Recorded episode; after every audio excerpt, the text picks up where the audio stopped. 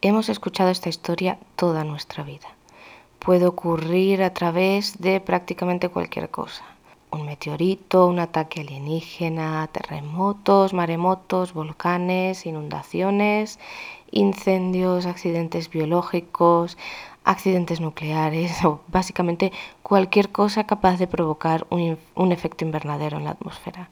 Y no nos olvidemos de las guerras, de los virus que matan, de los virus que te convierten en zombie, de los virus que te incapacitan. No sé cuántas versiones de virus asesinos han llegado a contar, aunque sé que es un tema un poco delicado, pero bueno.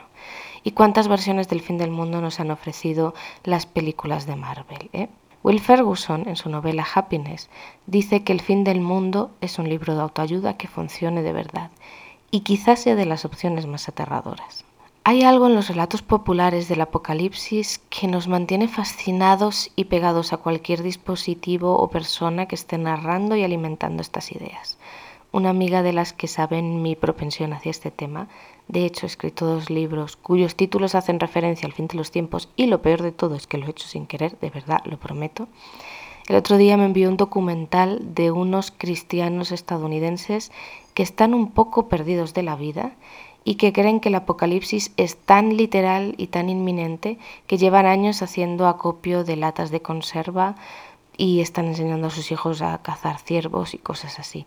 Tampoco es que se pongan muy de acuerdo en si la Biblia dice que el sol estará operativo o no lo estará, porque leyendo la misma Biblia y analizando los mismos textos, hay quienes construyen búnkeres bajo tierra para protegerse de los desastres atmosféricos y los hay que en cambio fabrican hornos solares donde poder asar un pavo entero, contando eso sí con que siga habiendo pavos disponibles después del apocalipsis. Hace pocos días otras amigas bromeaban acerca de eso que se ha llamado en las últimas semanas el gran apagón en un grupo de WhatsApp. Eh, lo que ocurrió fue que la otra mitad del grupo llegó tarde, a mitad de la broma, y cuando empezaron a ver mm, que compartíamos noticias y que habíamos entrado en ese momento de la broma irónica, eh, pues empezaron a preocupar en serio porque no sabían de qué estábamos hablando.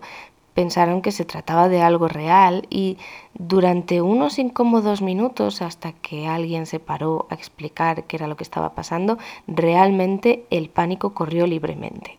Que no es que no pueda haber un gran apagón, ese es el spoiler, ¿no? pero después de ver toda la información que llegó, no, no, se cree que vaya a ocurrir inminentemente y en cualquier caso la noticia era que los gobiernos estaban hablando del tema y pensando futuras posibles soluciones, que tampoco está tan mal, algo bastante sensato para ser políticos al mando, al fin y al cabo.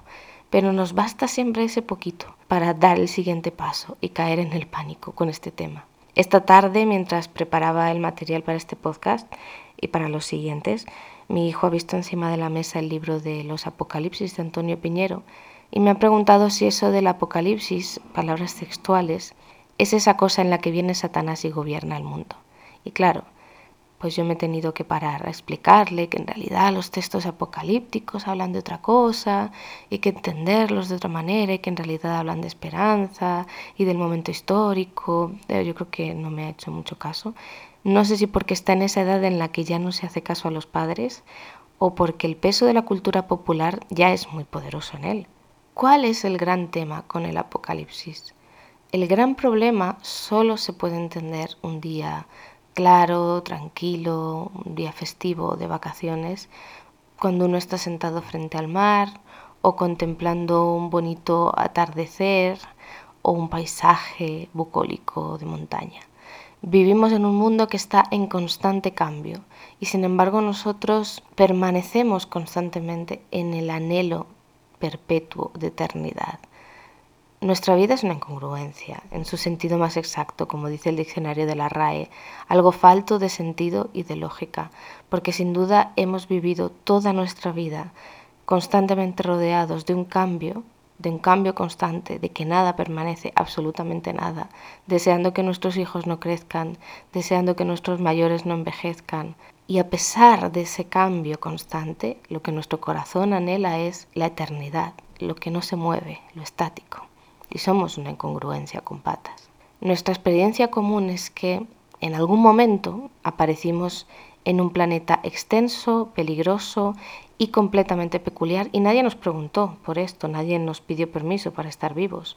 Llegamos aquí y para seguir adelante nos apoyamos en el conocimiento de nuestros antepasados, desde para aprender a hablar hasta para saber qué es la electricidad o cómo funcionan los objetos cotidianos. También nos basamos en el conocimiento de los que han venido antes para saber que la Tierra es redonda, que habitamos un sistema solar plagado de planetas solitarios en una galaxia que navega a la deriva por el espacio-tiempo. Y mientras tanto, la vida aquí se nos convierte en una lucha, en una especie de supervivencia forzada por mantenernos vivos y cuerdos y que es algo que no siempre se consigue. Y para poder seguir adelante y sobrevivir, nos juntamos en grupos más pequeños o más grandes y formamos sociedades y esas sociedades forman pueblos y esos pueblos acaban formando países y civilizaciones y luego esas civilizaciones caen y mientras tanto nosotros usamos nuestra imaginación para evadirnos y crear mundos alternativos que tampoco comprendemos. Hay que comer, hay que dormir, hay que trabajar para poder comer y dormir. Y hay una especie como de impulso que nos anima constantemente a relacionarnos, a enamorarnos, a casarnos, a tener hijos. Y no sabemos muy bien para qué. Sentimos ese impulso, pero desconocemos el origen y sobre todo desconocemos el significado.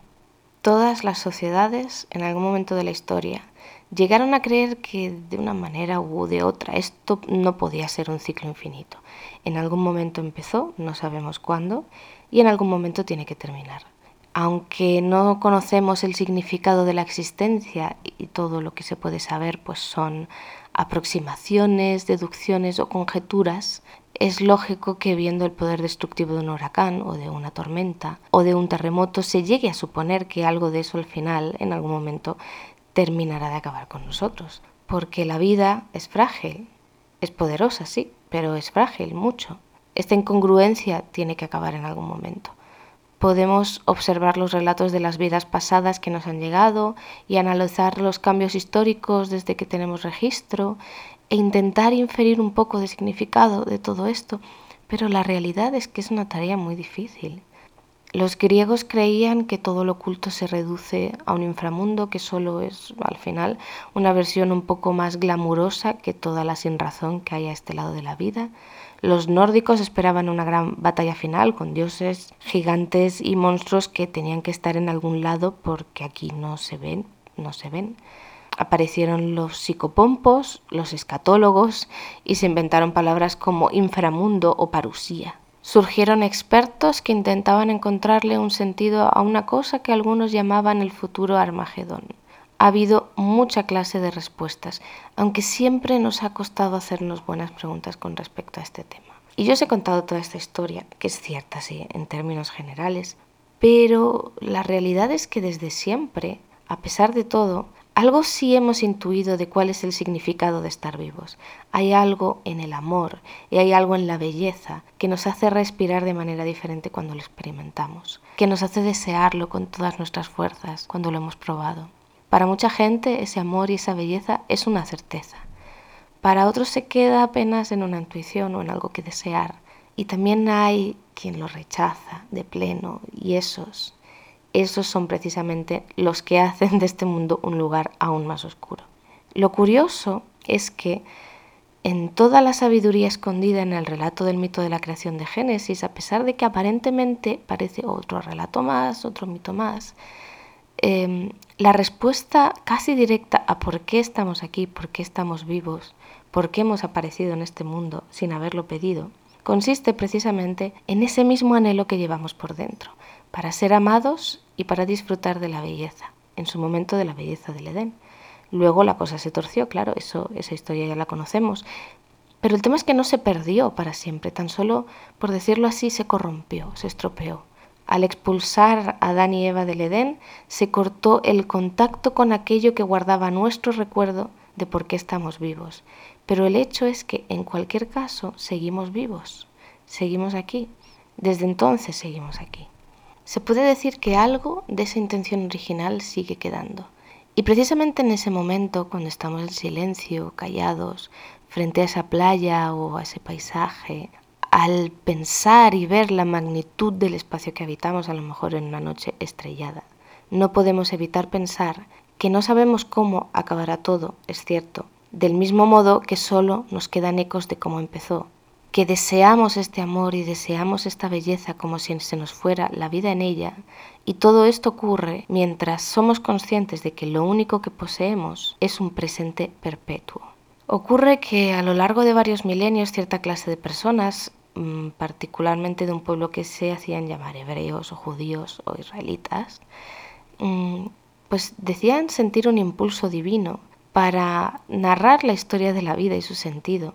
Y es curioso porque sus respuestas para muchos al final acabaron siendo mucho más auténticas, mucho más genuinas que las de muchos otros lugares. Em, lo escribieron en sus primitivos medios y de alguna manera milagrosa esos textos tenían tanta fuerza y tanto poder que arrancados a trozos de papiros y de golpe de, tinta en, medios completamente perecederos, consiguieron pervivir y superar ese presente perpetuo en el que estamos encerrados y que lo permea todo, y traspasaron el tiempo, pasaron por civilizaciones de las que se perdió toda memoria, pasaron por lenguas que ya desconocemos y cuyos hablantes murieron, y fueron traspasando poco a poco, día a día, ese presente perpetuo hasta llegar hasta aquí, hasta ahora, hasta nosotros.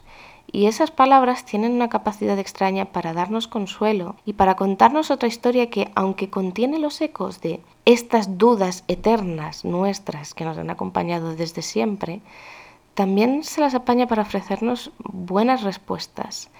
Em, una de esas respuestas tiene que ver con la parte de la realidad que estamos vetados para ver y que es eso que solemos llamar el porvenir. Los apocalipsis bíblicos, eh, sí, y hay más de uno y hablaremos de eso en los próximos episodios, en realidad no están transmitiendo un mensaje fatalista, tal cual nos ha sobrevivido la palabra apocalipsis en la cultura popular. En realidad se trata de un mensaje de esperanza, de una visión de lo que no estamos capacitados para contemplar, porque pertenece a una realidad temporal cuyo acceso perdimos cuando perdimos el Edén Apocalipsis significa precisamente eso, revelación, aquello a lo que se quita el velo que lo cubre para que se pueda conocer. Los textos apocalípticos de la Biblia sí que hablan de señales, de catástrofes, y eso es cierto, porque era el lenguaje codificado de la época, es el género literario en el que está escrito, el símbolo y la metáfora son la fuerza del mensaje. Pero, al contrario que los apocalipsis que se han narrado a lo largo de todas las civilizaciones de la historia humana que conocemos hasta aquí, mm, sucede una cosa bastante curiosa y es que los autores bíblicos, no sé si por primera vez, pero sí de una manera muy clara, muy sistemática y con una idea muy eh, limpia de lo que estaban contando, al narrar el apocalipsis al hablar del final de los tiempos, en realidad no están hablando de un final, sino que están hablando de un comienzo, de un nuevo comienzo. Y no se refiere precisamente a ese comienzo cíclico de algunas otras civilizaciones, sino a un concepto totalmente diferente. Lo que hay al otro lado del velo del Apocalipsis es una puerta abierta a través de la vida, la muerte y la resurrección de Jesús, para comenzar de nuevo la vida con el amor y la belleza que siempre hemos intuido que nos pertenecían, pero que nunca hemos llegado a disfrutar bien. El Apocalipsis en realidad, este Apocalipsis bíblico, es un viaje hacia lo más profundo de la esperanza.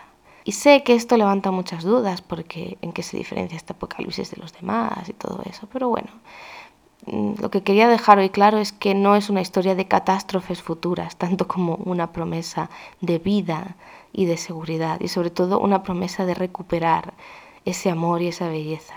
Eso es de lo que vamos a hablar en los dos próximos episodios. Así que, así pues, bienvenidos al Apocalipsis. Yo soy Noah Alarcón y esto es El Camino.